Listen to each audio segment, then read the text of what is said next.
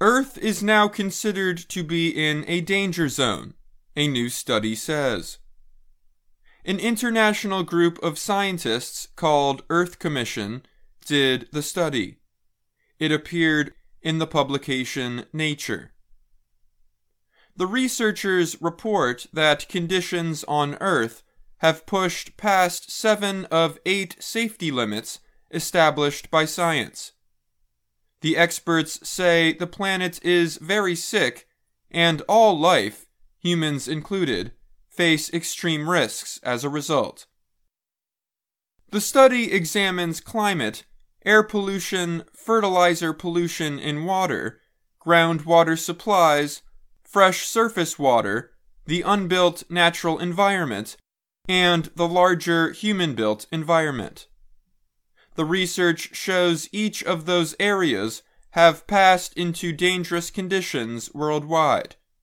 Only air pollution is within the identified safety zone, the scientists report.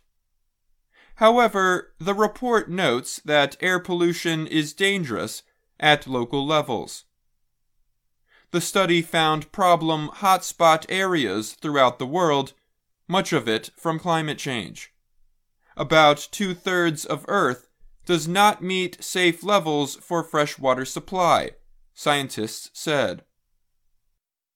Joyeeta Gupta is the Earth Commission co chair and professor of environment at the University of Amsterdam. She told reporters that if planet Earth went to a medical exam, our doctor would say that the Earth is really quite sick right now and it is also affecting the people living on Earth. But the planet can recover if people make changes, the researchers report. Such reforms would include reducing the use of coal, oil, and natural gas, and improving treatment of land and water, the scientists said. But we are moving in the wrong direction on basically all of these, said study lead author Johan Rockström from the Potsdam Institute for Climate Impact Research in Germany. The team of about 40 scientists created measurable boundaries for each environmental category. They decided the level where it is safe for the planet the point at which it becomes harmful for groups of people, the researchers called a justice issue. Rockström said he thinks of those points as setting up a safety fence outside of which the risks become higher, but not necessarily disastrous. Rockström and other scientists have attempted in the past this type of measuring of Earth's connected ecosystems.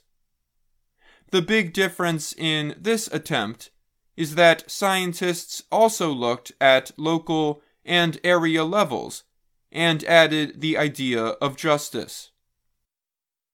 The justice part includes fairness between young and old generations, different nations, and even different species.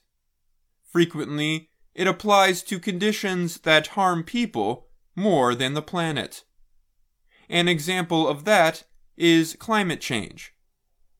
The report uses the same boundary of 1.5 degrees Celsius of warming that international leaders agreed upon in the 2015 Paris Climate Agreement.